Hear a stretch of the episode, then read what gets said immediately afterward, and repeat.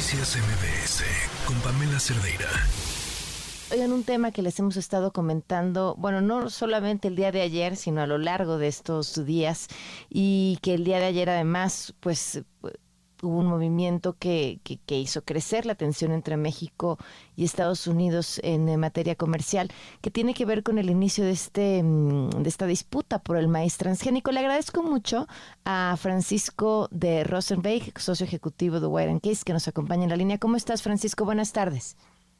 Muy buenas tardes, Pamela. Gracias por acompañarnos. A ver, Francisco, de, de la forma más sencilla posible. ¿Cómo podemos entender qué es lo que está pasando y en qué momento de este proceso previsto en el TEMEC se encuentra este asunto del maíz transgénico?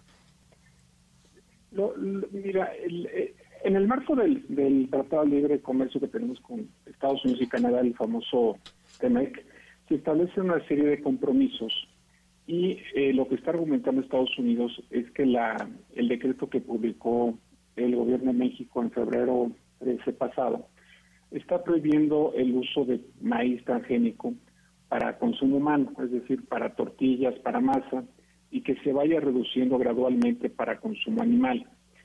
Eh, hay que recordar que México es el primer destino de exportación de, granos de Estados Unidos. Estamos hablando, por darles una idea, que hace cinco años México exportaba 1.700, 1.300 millones y este año se espera que las importaciones van a ser de de 3 mil millones de dólares. Entonces, es un destino muy atractivo de para, para Estados Unidos México y todo este maíz, no solamente en el caso del maíz transgénico, sino el maíz en general y granos, pues también es eh, un destino muy importante para los procesos de engorda de pues de todo lo que son cárnicos que también nosotros exportamos a Estados Unidos. Entonces, al establecer esta restricción, lo que está sucediendo es que los agricultores de Estados Unidos pues se sienten afectados en cuanto a que, vamos, el tipo de, fertilizantes químicos que utilizan Estados Unidos para desarrollar estos cultivos, pues eh, a la luz del gobierno de México no es compatible y pone en riesgo lo que se conocen como cultivos eh, ancestrales, ¿no? Entonces, eh, una de las cosas positivas es que en el TEMEC, en el nuevo tratado que tenemos desde hace tres años, hay mecanismos de solución de controversias y esta disputa realmente pues no es una disputa legal, va a ser una disputa que se va a tener que resolver, además de por un panel de arbitraje, sino por un elemento sustancial que es en ciencia. Es decir, se va a tener que demostrar cuál de las dos partes tiene razón y si en efecto el maíz transgénico puede tener alguna afectación pues a, a los seres humanos o animales que lo consuman, ¿no? Y esto es lo que sucedió. Estados Unidos, después de cinco meses, junto con Canadá, de haber estado en un proceso de diálogo conforme al propio eh, tratado, no llegaron a un acuerdo y Estados Unidos decide pues, dar un paso más y eh, hacer la solicitud del establecimiento del panel. Esto con el propósito de que se pueda resolver, pues probablemente hacia el primer semestre del año 2024. Eh, decías, esto se va a, solucionar en este panel a través de la ciencia. Eh, ¿No es un, tema sobre el que la ciencia ya se ha pronunciado? ¿O ahora de qué forma, ahora de qué estudios, ahora qué, qué, qué, diferente van a ser que no se haya hecho antes sobre este tema en específico que son los transgénicos?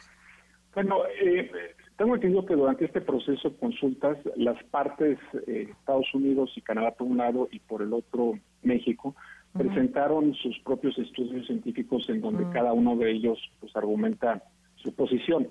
Y precisamente lo que se busca a través de este panel arbitral es que un panel integrado por tres árbitros puedan resolver de manera imparcial y objetiva con base en los argumentos que por este por un lado le dé Estados Unidos en cuanto que no hay una afectación o un daño eh, por consumir maíz transgénico y por el otro lado el gobierno de México tendrá que, demostrarlo no entonces probablemente eh, a través de este panel sea una forma más eh, sencilla de llegar a una solución a través de un tercero ya que pareciera que el diálogo en los elementos y argumentos que se han aportado no fue suficiente para convencer a la otra parte Ahora, ¿qué pasa, por ejemplo, si se resuelve que México no tiene la razón y, sin embargo, México insiste en seguir adelante con esta postura? Sí, si el panel arbitral resolviera, y, sin más oportunidad, eh, para beneficio del auditorio, bueno, el plan arbitral se tiene que establecer eh, aproximadamente en un mes, es decir, dentro de los siguientes 30, 35 días, se tendría que integrar el PANI y tener ya, eh, a partir de su integración hacia la segunda quincena de septiembre, tendrá eh, cinco meses los tres árbitros para analizar y revisar toda la información y poder emitir hacia febrero lo que sería un informe preliminar y uno final en marzo. Este este proceso va a culminar, como bien señalas, pues con una decisión. En caso de que la decisión eh, no sea favorable a México, México tendría que remover o, derogar el decreto emitido en febrero pasado y permitir el acceso o la importación de maíz transgénico eh, al mercado mexicano para consumo humano o para consumo animal. En caso contrario, si el fallo favoreciera a México, pues bueno, el decreto permanecería en vigor y eh, pues los productores de Estados Unidos tendrían que buscar otros mercados para la exportación de, su, de sus productos. Eh, ¿Quiénes son estos tres árbitros? Bueno, eh, eso es lo que se va a decidir en los siguientes eh, 35 días. Es decir, mm. Conforme al proceso hay una lista de, árbitros ya eh, acordado entre los tres países, entre Canadá, Estados Unidos y México. Cada uno de estos países tiene ya un listado que cuando se negoció el tratado y se puso en vigor se acordaron. Y ahora lo que corresponde es que eh, Canadá, Estados Unidos por un lado y por el otro México propongan cada uno a su árbitro y el tercero se puede, eh, que sea el presidente del panel, podrá acordarse de común acuerdo o si no lo tendría que hacer eh, el organismo internacional de arbitraje. Pues estamos al tanto, Francisco. Te agradezco muchísimo esta clarísima explicación y seguiremos dándote lata. Muchísimas gracias. Al contrario, muchas gracias, Pamela. Saludos a ti y al auditor. Noticias MBS con Pamela Cerdeira.